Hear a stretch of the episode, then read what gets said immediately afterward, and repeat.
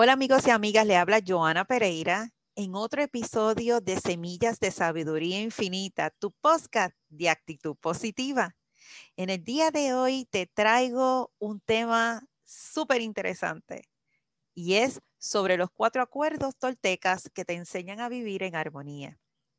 Y te cuento, es que estuve realizando una búsqueda de temas a que me llevaran a una reflexión espiritual y me topé con este tema que te explicaré a continuación. Me sonó interesante, donde hace referencia a tareas simples que se implementan en la vida, que repercutan positivamente en las relaciones y por ende en la percepción de felicidad de las personas al aplicarlas. Y al leer, ¿verdad? En esta investigación pude obtener esta información importante del cual pues explica con lujo de detalles sobre estos cuatro acuerdos toltecas. Y todo comienza entre los consejos ancestrales más difundidos en la actualidad que figuran los cuatro acuerdos de los toltecas, que son la herencia de una cultura precolombina surgida hace mil años en el sur de lo que hoy es México y que se caracterizó por el amplio desarrollo de sus conocimientos esotéricos. Si bien la conquista europea obligó a los nahuales a esconder su sabiduría ancestral, esta logró sobrevivir transmitiéndose de generación en generación. Y en el año 1997 alcanzó una repercusión mundial con la publicación del libro Los Cuatro Acuerdos del escritor Miguel Ruiz. Miguel Ruiz es un escritor y en, su, e, sus escritos y en su libro se basó en la sabiduría de los antiguos toltecas, donde éste relata que el ser humano debería estar en equilibrio personal, emocional y social. Según sostiene que para ser felices deberíamos comenzar por tomar la decisión de serlo. Adicional, recomienda aplicar los cuatro acuerdos de la sabiduría tolteca, este plantea que somos nosotros los que decidimos nuestra felicidad o nuestro sufrimiento. Con los acuerdos lograremos adaptarnos, aceptarnos y liberarnos de aquellas creencias, pensamientos y comportamientos limitantes que nos impiden ver y disfrutar de la felicidad.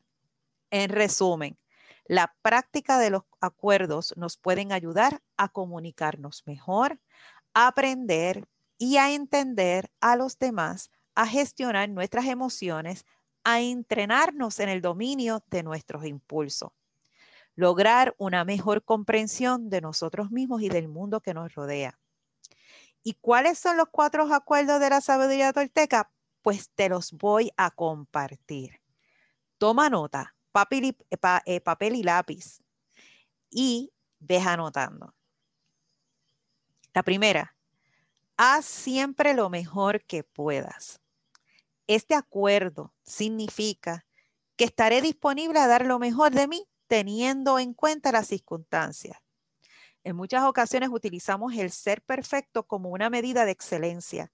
Deseamos ser la pareja perfecta, el padre perfecto, la madre perfecta, el hijo perfecto, la hija perfecta, el empleado perfecto. Y si seguimos, la lista es larga. Sabemos que el ser perfecto casi siempre oculta la falta de seguridad y es origen de estrés, ansiedad e insatisfacción. El objetivo de este acuerdo es la aceptación, el autocuidado y la satisfacción. Cuando somos conscientes que hemos dado lo mejor de nosotros, aceptamos las consecuencias sin juzgar y sin remordimientos. Lo que te quiero decir es hagas todo lo mejor que puedas con energía, pasión, con voluntad y una vez hecho, déjalo ir y despreocuparse por los resultados. Ya sean cuales sean, tienes la satisfacción de haberlos hecho a conciencia. ¿Cómo poner esta práctica? Pues te diré que para ejecutar y poner en práctica se, se es necesario dos pasos. El primero es no postergar nada olvidarnos de la procrastinación y tener a la mano una manera de organizar nuestros deberes. Y el segundo paso es practicar la autocompasión en los momentos que salga tu juez o juez interior. Un ejercicio de autocompasión que te quiero compartir es que te hagas esta pregunta. ¿Cómo tú tratarías a un amigo? Cierra los ojos y trae a tu memoria una situación difícil que hayas vivido, ya sea por una equivocación o por cualquier otra dificultad. ¿Recuerdas las emociones y las palabras que te dijiste? Una vez hayas recordado todo lo relacionado a ese momento, detente y pregúntate, ¿hubiera tratado con estas mismas palabras a mi mejor amigo o amiga? Ahora menciona para ti las palabras que hubieras utilizado con esa persona importante en tu vida. Si siempre haces lo mejor que puedes, nunca podrás recriminarte nada o arrepentirte de algo. El segundo acuerdo es honra tus palabras. Miguel Ruiz nos explica en esta reseña lo siguiente. El habla es tu herramienta más poderosa como ser humano. Es un instrumento mágico, pero como una espada de doble filo, tu palabra puede crear los sueños más bellos o destruir todo lo que te rodea. Este acuerdo hace referencia a la integridad en la comunicación. Las palabras tienen un gran impacto ya sea lo que decimos a otro o lo que nos decimos a nosotros mismos. Lo que nos decimos es lo que nos convierte en lo que somos. Por ejemplo, tratamos amablemente es parte esencial en el amor propio. Cuando nuestro lenguaje está cubierto de críticas y enjuiciar, fácilmente nos lleva a sentirnos frustrados. Nada parece salir bien y constantemente nos sentimos culpables. Debemos reconocer que las palabras pueden ser poderosas y lo que para uno puede no significar nada, para otro puede tener mucho valor, tanto en un sentido positivo como en lo negativo. Cuando criticamos y juzgamos constantemente a los demás, fácilmente podemos echar culpas de sus actos, de lo que hacen o dejan de hacer. Este segundo acuerdo tolteca nos invita a comprometer nuestra mente, nuestro corazón y nuestro espíritu en cada una de las palabras que empleamos. ¿Cómo poner en práctica este acuerdo? Pues el paso uno es poner en práctica el acuerdo de utilizar un lenguaje limpio donde nos lleva a reflexionar sobre con la siguiente pregunta. ¿Cómo nos hablamos a nosotros mismos y a los demás? Te recomiendo que realices una lista de las personas a las que sueles criticar. Inclúyete a ti mismo y anota cuáles son las críticas que frecuentemente haces. Y el paso dos, reflexiona sobre las causas que te llevan a criticar o juzgar en esas personas. Por ejemplo, sentir celos de esa persona, como criticarle es una forma de sentirme importante o me siento menos que esa persona, etc. Y la tercera, en este paso comprométete a ir flexibilizando tus críticas hacia ti mismo y hacia los demás. Lo que sale de tu boca es lo que eres tú. Si no honras tus palabras, no te estás honrando a ti mismo. Si no te honras a ti mismo, no te amas. Honrar tus palabras es coherente con lo que piensas y con lo que haces. Así consigues ser auténtico y respetable. El tercer acuerdo tolteca es no tomes nada personal. Hay un refrán que dice, lo que Juan dice de Pedro, dice más de Juan que de Pedro. Este acuerdo hace referencia a que cada persona ve el mundo y le da valor desde su propia perspectiva. Sin embargo, nuestro ego puede hacernos sentir el centro del universo y creemos que todo gira en torno a nosotros.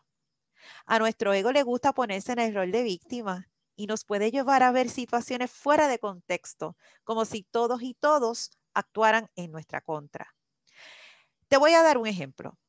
Si nuestra pareja nos responde de manera simple y sin detalle, nuestro ego nos hace pensar que ya no nos quiere como antes.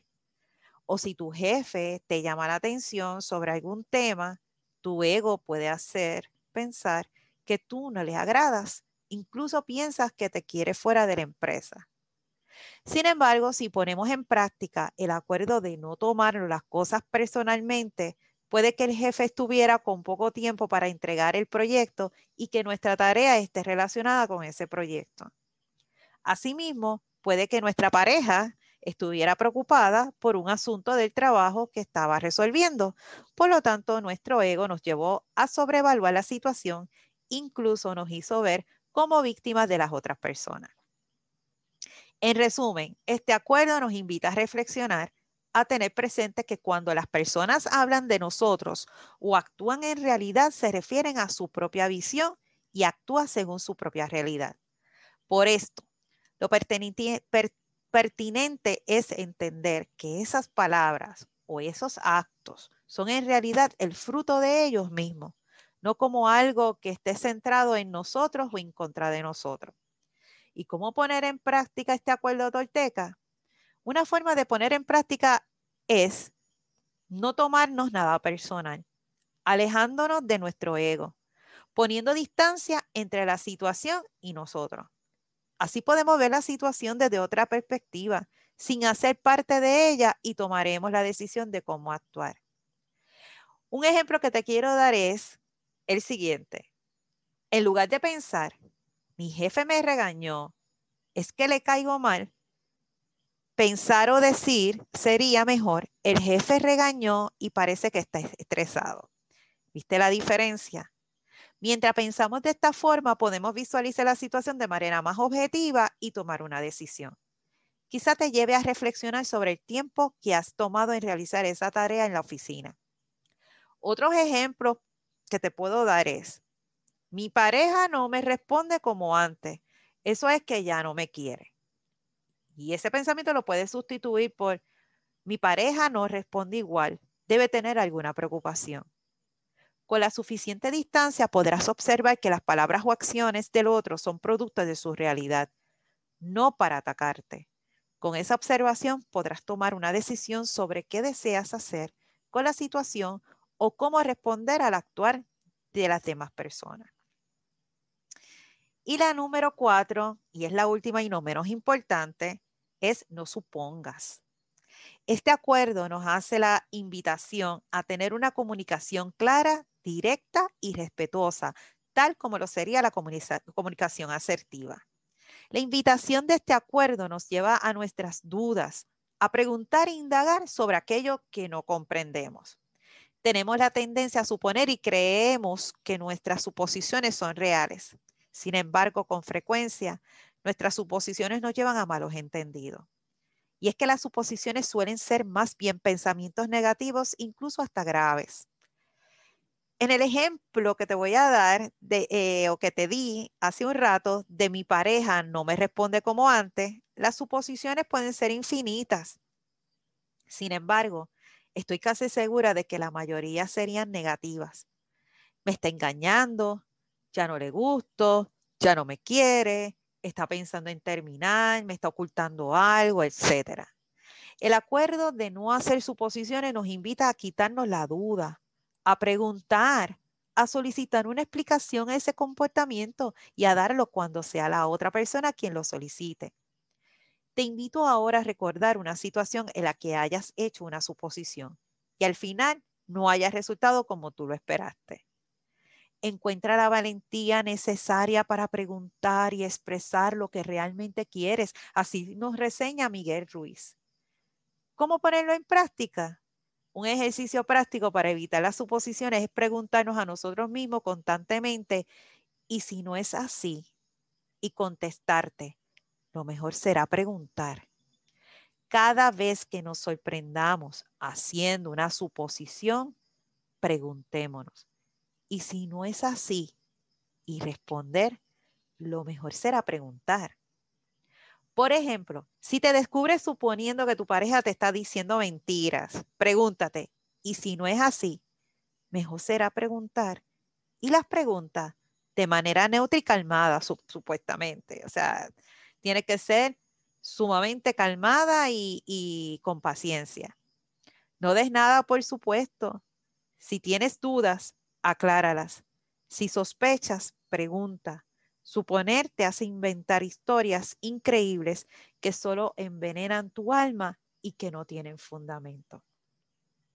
Así, amigos, termino explicándole y llevándole estas herramientas tan poderosas de estos cuatro acuerdos toltecas que llevan miles de años y que en esta época sería fabuloso que la lleváramos a cabo en cada una de cada uno de nuestras vidas. Así que los dejo y espero que en una próxima ocasión, en otro episodio de Semillas de Sabiduría Infinita, tu podcast de actitud positiva. Bendiciones. Chao.